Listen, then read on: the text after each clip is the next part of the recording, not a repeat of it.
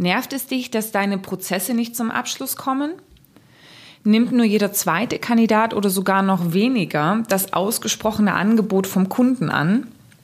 Dann erfährst du in dieser Folge, wie du unter anderem mit einer guten Interview-Nachbereitung diese Quote verbessern kannst. Herzlich willkommen zum Personalberater Coach Podcast. Blicke hinter die Kulissen erfolgreicher Personalberatungen mit der Brancheninsiderin Simone Straub. Hallo, mein Name ist Simone Straub und ich helfe Personalberatern und Personalvermittlern dabei, ein gut gehendes Geschäft aufzubauen, mit dem sie ein interessantes Einkommen erwirtschaften und sich gleichzeitig das Leben gestalten können, was sie sich wünschen, und zwar ohne dabei die Fehler machen zu müssen, die andere Berater bereits vor ihnen gemacht haben. Einen wesentlichen Fehler, den Berater immer wieder machen, ist, dass sie vergessen, dass ihre Aufgabe neben dem Berateranteil auch eine verkäuferische Komponente hat.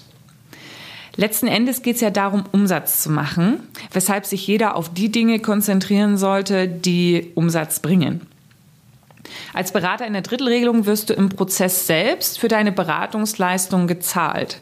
Das heißt, hier kommen deine verkäuferischen Fähigkeiten vor allem in der Phase zum Einsatz, wo es darum geht, den Auftrag überhaupt zu gewinnen. Hast du ihn einmal, ist mindestens die erste und die zweite Rate in der Projektabwicklung sicher. Allerdings willst du natürlich auch liefern, also passende Kandidaten für die Shortlist und einen finalen Kandidaten, der das Angebot unterschreibt, am Ende des Prozesses natürlich super. Du willst als Dienstleister deines Kunden und auch Kandidaten nicht deren Zeit verschwenden und auch in Zukunft Aufträge dort machen. Als erfolgsbasierter Personalvermittler wirst du erst am Ende vom Prozess bezahlt. Ähm, das heißt, die Eintrittshürde in die Zusammenarbeit mit einem Kunden ist wesentlich niedriger, jedoch gerade deswegen auch wieder schwierig. Du musst nämlich entscheiden, auf welche Aufträge du deine Zeit investierst und später im Prozess auch auf welche Kandidaten. Denn das Geld gibt's natürlich erst, wenn du erfolgreich warst.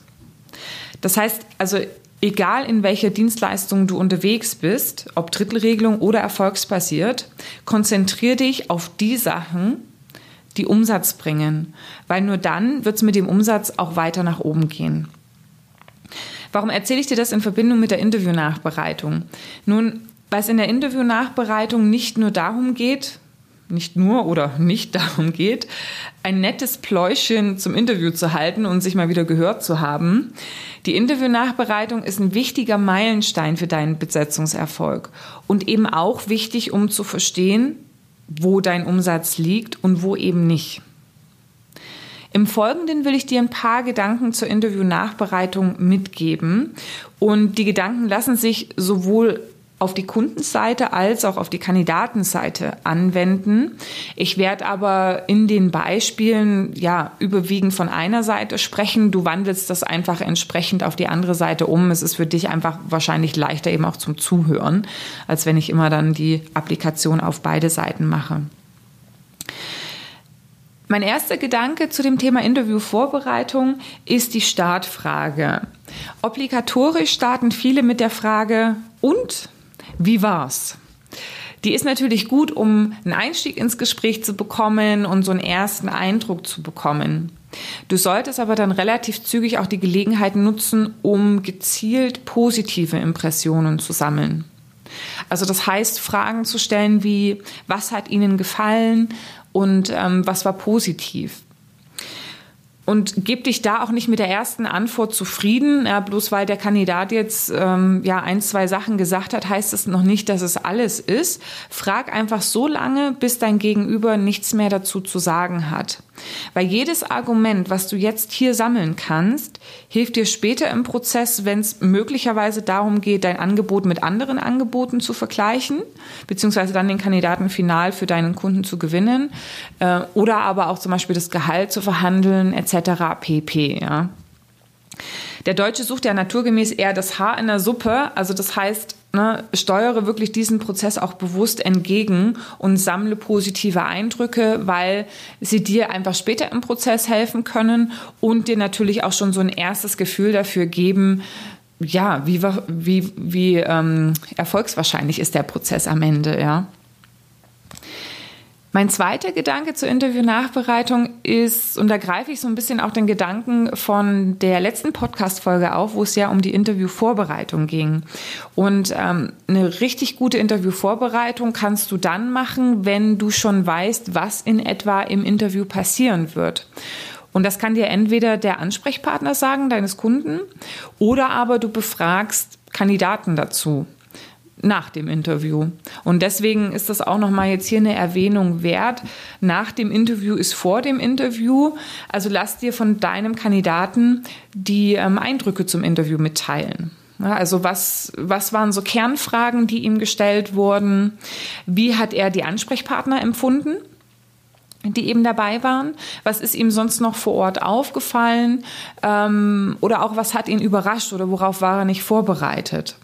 Weil all das, was du jetzt sammeln kannst, hilft dir, kommende Kandidaten noch besser vorzubereiten und dann eben auch äh, die Irritationen in Folgegesprächen zu vermeiden. Ich habe so ein bisschen eine belegte Stimme, aber ich hoffe, ich hoffe du bleibst bei mir. Ähm, mein dritter Gedanke äh, und der, der auch in Verbindung mit konzentriere dich auf die Sachen, die Umsatz bringen, am wichtigsten ist, ist dass es sich eigentlich am Ende in der Interview-Nachbereitung darum dreht, herauszuarbeiten, welche Bedenken bestehen aktuell noch. Also wo hat der Kandidat oder der Kunde noch Fragezeichen und sind das Fragezeichen, die es zu klären gilt? Also kann man dagegen etwas machen oder sind es jetzt zum Beispiel absolute Dealbreaker? Also Dinge, wo man ganz klar sagen muss, nee, das geht gar nicht, der Prozess geht nicht weiter. Und ähm, da macht sich vielleicht in deinem Bauch so ein, klein, ein kleines Murmulus breit, ja, dass du dir denkst, so ja, negative Sachen, ja schon, ich verstehe das, aber bringe ich nicht den Kandidaten durch meine Fragerei auf die Dinge, die nicht passen, weil ich möchte ja eigentlich, dass er im Prozess eben weitermacht, ja. Ja, also ich kann die Bedenken nachvollziehen, ähm, die brauchst du aber nicht zu haben, weil letzten Endes geht es darum, so eine Veränderung von einer beruflichen Tätigkeit ist einfach eine lebensverändernde Entscheidung. Und du kannst dir sicher sein, dass der Kandidat die Dinge, die Bedenken für ihn sind, dass er die weiß. Früher oder später. Ja.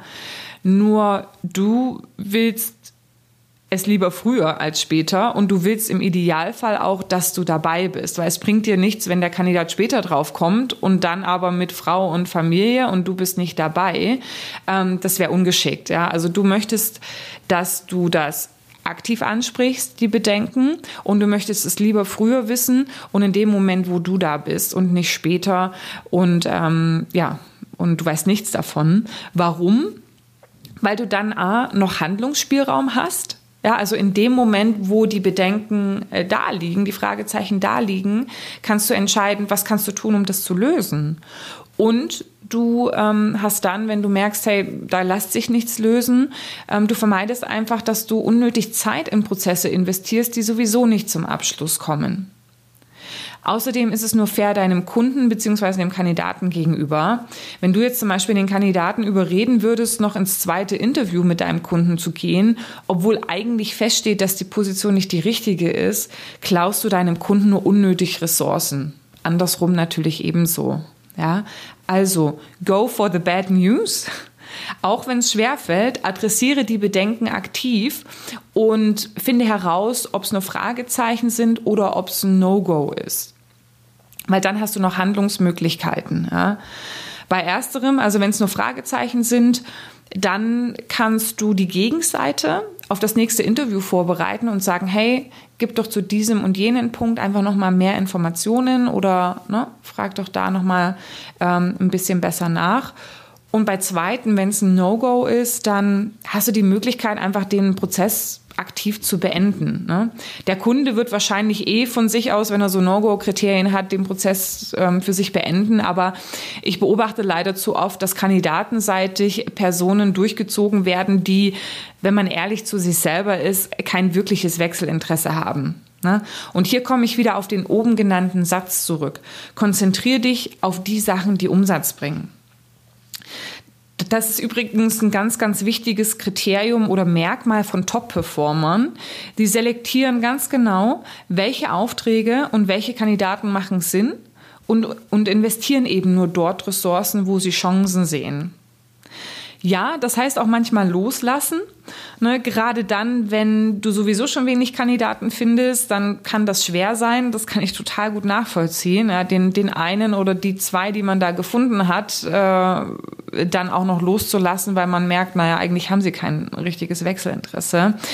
Aber ich meine, schau dir doch mal Prozesse an, die in der Vergangenheit nicht zum Abschluss gekommen sind. Wenn du ehrlich zu dir selber bist, hat sich dies wahrscheinlich schon sehr, sehr früh bemerkbar gemacht. Also lass los und such besser weiter, weil das spart Zeit und Ressourcen für alle. Für deine Kandidaten, für deine Kunden und auch für dich. Eine letzte Empfehlung dazu. Ähm, nutze ein ordentliches Closing. Was meine ich mit Closing? Closing ist für mich einfach eine Frage, die Verbindlichkeit generiert. Ja, du kennst vielleicht schon die Wenn-Dann-Technik. Ja, also du könntest zum Beispiel sagen, ähm, wenn mein Kunde Ihnen ein Angebot für die Position als Senior-Architekt Startdatum 1.6. für ein Gehalt von 65.000 Euro machen würde, würden Sie dieses annehmen? Und wichtig ist danach Schweigefuchs, ja, ähm, sag nichts mehr. Und es kann auch sein, dass der Kandidat eine Zeit lang braucht, um zu antworten, aber gib ihm die Zeit, weil da findet ein innerliches Abprüfen statt. Würde ich das annehmen, ja oder nein? Wo halt vielleicht noch was nach? Und wenn du dann von deinem Kandidaten ein klares Ja bekommst, ja, würde ich annehmen, bingo, super, kann weitergehen. Wenn der Kandidat ausweicht und so formuliert und sagt, ja, also ah, ja, jetzt müssen wir jetzt erstmal gucken, dann kommt das zweite Interview, dann ähm, ja, schaue ich mir das Team auch nochmal an und also so grundsätzlich, ja, wenn alle Parameter stimmen, könnte ich mir das schon vorstellen. Das ist kein Closing, also das ist ein Rumgeeier und ähm, da solltest du tatsächlich nochmal hinterfragen, was denn nun ganz genau für eine Entscheidung benötigt wird. Also welche Kriterien erwartet der Gegenüber, dass er dann eben auch ähm, sieht im nächsten Interview. Und das gibt dir die Möglichkeit, zum einen natürlich den Kunden besser vorzubereiten, wenn dieser den Kandidaten ähm, ja gewinnen möchte. Und zum anderen ist es auch eine mentale Vorbereitung schon für deinen Kandidaten, dass er für sich auch steuert, welche Dinge möchte er eigentlich im Interview auch noch erfragen. Kundenseitig kannst du den Close genauso anwenden. Ne, also wenn sich jetzt im zweiten Interview zum Beispiel die fachliche Passung von Herrn Schmidt bestätigt, werden sie Ihnen dann ähm, ein Angebot für 65.000 Euro mit Startdatum zum 1.9. unterbreiten. Schweigefuchs, und wenn ein klares Ja kommt, bingo. Wenn ein Nein oder so herumgedruckst wird, dann nachfragen, ne? wie beim ersten Szenario auch. Also nochmal zusammengefasst, die Interview-Nachbereitung ist nicht ein lockeres Schwätzchen, wo du hoffst, nur Positives zu hören und das Negative am besten gar nicht aktiv ansprichst. Du möchtest Klarheit und Transparenz für den jetzigen, aber auch für zukünftige Prozesse. Und wenn du Kandidaten und Kunden, die nicht überzeugt sind oder es nicht ernst meinen, schon früh genug ausfilterst, machst du Platz für Prozesse, die ja, erfolgsversprechend sind, für die sich der Aufwand auch lohnt und du verbesserst automatisch deine Abschlussquote. Der nächste Podcast ist übrigens auf der Talent Pro entstanden. Dort habe ich eine Reihe von Personalreferenten aus spannenden Unternehmen interviewt, zum Beispiel von Superdry und von Check24, C&A etc. und habe sie zu der Zusammenarbeit und zu gängigen Vorbehalten mit Dienstleistern befragt. Ich weiß nicht warum, aber es entsteht ja oder es es besteht ja dieses, ähm, dieser Vorbehalt unter den Personaldienstleistern, dass die HR-Leute manchmal deswegen so äh, ruppig und abweisend sind, weil sie Angst haben könnten, dass Dienstleister ihnen ihren Job wegnehmen. Genau diese Frage habe ich den Personalreferenten gestellt und habe sie auch noch gefragt, wo denn eigentlich die Dienstleister ihren Job erleichtern und was sie jetzt im Rahmen der Akquise besonders nervig finden. Also der Podcast wird für dich sehr, sehr viele Impulse beinhalten, deine Zusammenarbeit mit Personalreferenten nochmal, ja, vielleicht auch anders zu beleuchten und an sie einfach auch, ja, noch besser und ähm, individueller herantreten zu können. Deswegen freue ich mich, wenn du auch beim nächsten Podcast wieder dabei bist, genauso wie ich mich darüber freue, dass du mir für diesen Podcast eine Bewertung hinterlässt. Du kannst es übrigens ähm, für jede Folge einzeln machen, also du kannst immer wieder auch bewerten. Und ich glaube, die Bewertungsfunktion geht jetzt leider nur über iTunes. Also wenn du ein iPhone hast, einfach die vorinstallierte Podcast-App aufrufen und dort die 5-Sterne-Bewertung und eine Rezension, das wäre mega, hinterlassen. Falls du mich dort nicht bewerten kannst, weil du auf Android hörst, dann bewerte mich gerne über Facebook. Ich habe eine Facebook-Page, lass mir dort eine Bewertung da oder über LinkedIn. LinkedIn hat auch die Möglichkeit, das ist oben im Profil neben dem Message-Knopf oder Connect-Knopf ich glaube, wir müssen erstmal verbunden sein, bevor du mich bewerten kannst, bin mir aber nicht sicher.